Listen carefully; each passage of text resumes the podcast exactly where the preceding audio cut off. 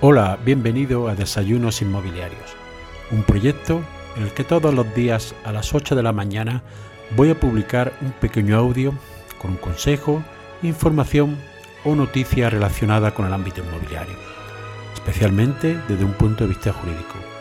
Mi nombre es José María Luque, soy abogado y me puedes seguir en mi página web abogadoinmobiliario.com. Para darte de alta las principales plataformas y seguir estos audios, lo puedes hacer en mi página web abogadoinmobiliario.com barra podcast. Buenos días, bienvenidos a Desayunos Inmobiliarios. En el día de hoy te voy a hablar de un caso que es bastante frecuente, que es la adquisición de una vivienda por una pareja antes de contraer matrimonio. Y en concreto, en este caso, en el que uno de las partes, de los miembros de la pareja, realiza una, una aportación con dinero privativo para contribuir al pago de la vivienda. Esta vivienda se adquiere en común por los dos con igual porcentaje de propiedad sobre la misma, pero con anterioridad a la celebración del matrimonio. Posteriormente, celebran el contrato compra-venta, con un préstamo en el que paga la diferencia que restaba por pagar el precio de la vivienda entre ambas personas. Pasado un tiempo, se divorcia y proceden a la liquidación de gananciales. Esta sentencia que te voy a comentar del Tribunal Supremo lo que establece es qué título y por cuál se puede reclamar la cantidad que fue aportada con carácter privativo por uno de los cónyuges en la compra celebrada con anterioridad a la celebración del matrimonio.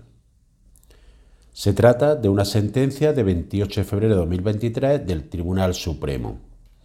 En primer lugar, establece esta sentencia, después de estimar, eh, ver los motivos que alegan las partes, que el hecho de tener una cantidad privativa y aportarla a una cuenta común no supone en ningún caso una donación de dinero a esa cuenta, sino que porque exista un dinero en común, no supone que ese dinero sea la cotitularidad del 50%, sino es un dinero privativo que se ha aportado a una cuenta en común. Y no existe ningún documento que acredite que hubiera una donación por parte de la persona que aporta el dinero.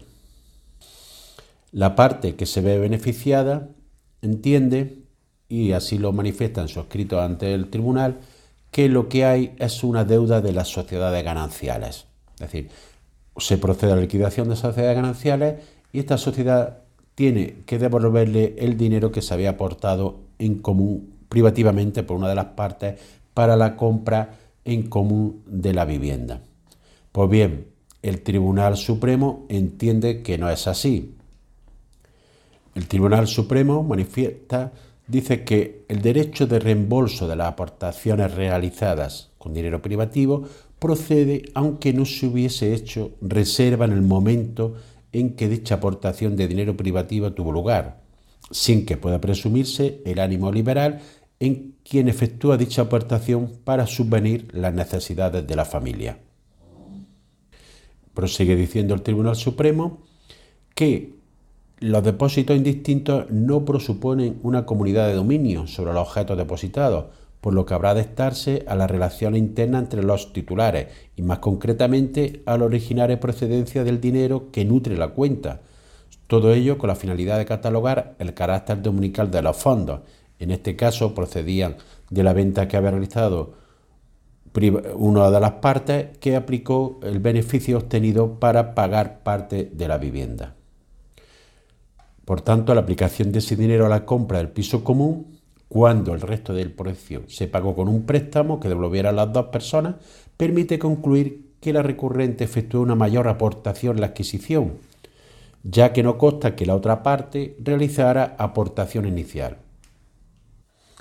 El Tribunal Supremo, en la sentencia, al igual que había establecido la audiencia, dice que eh, consta la existencia de un crédito, pero es un crédito que no hay que incluir en el pasivo de las sociedades gananciales, ya que se trata de una deuda personal entre los cónyuges, ajena a la liquidación del régimen de gananciales, dado que se trataba de una aportación anterior a la celebración del matrimonio y por tanto a la vigencia del régimen económico matrimonial. Por eso no hace una deuda a cargo de la sociedad. Es por tanto un crédito, personal entre las excónyuges.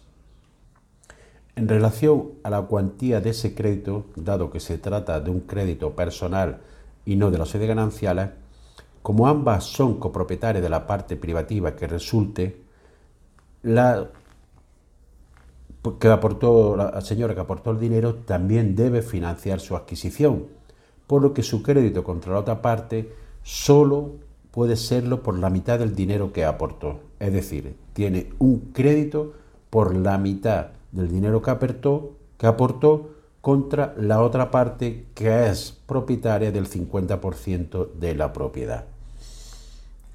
Como resumen y doctrina que, sienta que ya había sido establecida por otras sentencias también del Tribunal Supremo, es que las aportaciones realizadas con carácter privativo con anterioridad a la celebración del matrimonio y que suponga la adquisición de una vivienda en común por las dos partes son créditos personales, no son créditos que se liquidarán posteriormente contra las sociedades gananciales.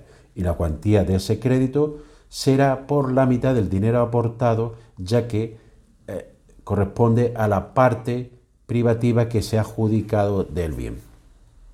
Ya que si fuera el crédito por, el 100%, habría un, un enriquecimiento injusto por la parte que lo aporta ya que eh, sería propietaria del bien y reclamaría la totalidad del crédito. Y así llegamos al final del episodio de hoy. Espero que te haya sido de utilidad para ampliar tu conocimiento en el ámbito inmobiliario. Si quieres que este podcast llegue a más personas, puedes compartir en tu red el enlace del episodio o darle una valoración positiva en la aplicación que utilizas para escucharlo. Recuerda que me puedes seguir en abogadoinmobiliario.com. Gracias por escuchar, nos vemos en el siguiente episodio y que tengas un excelente día.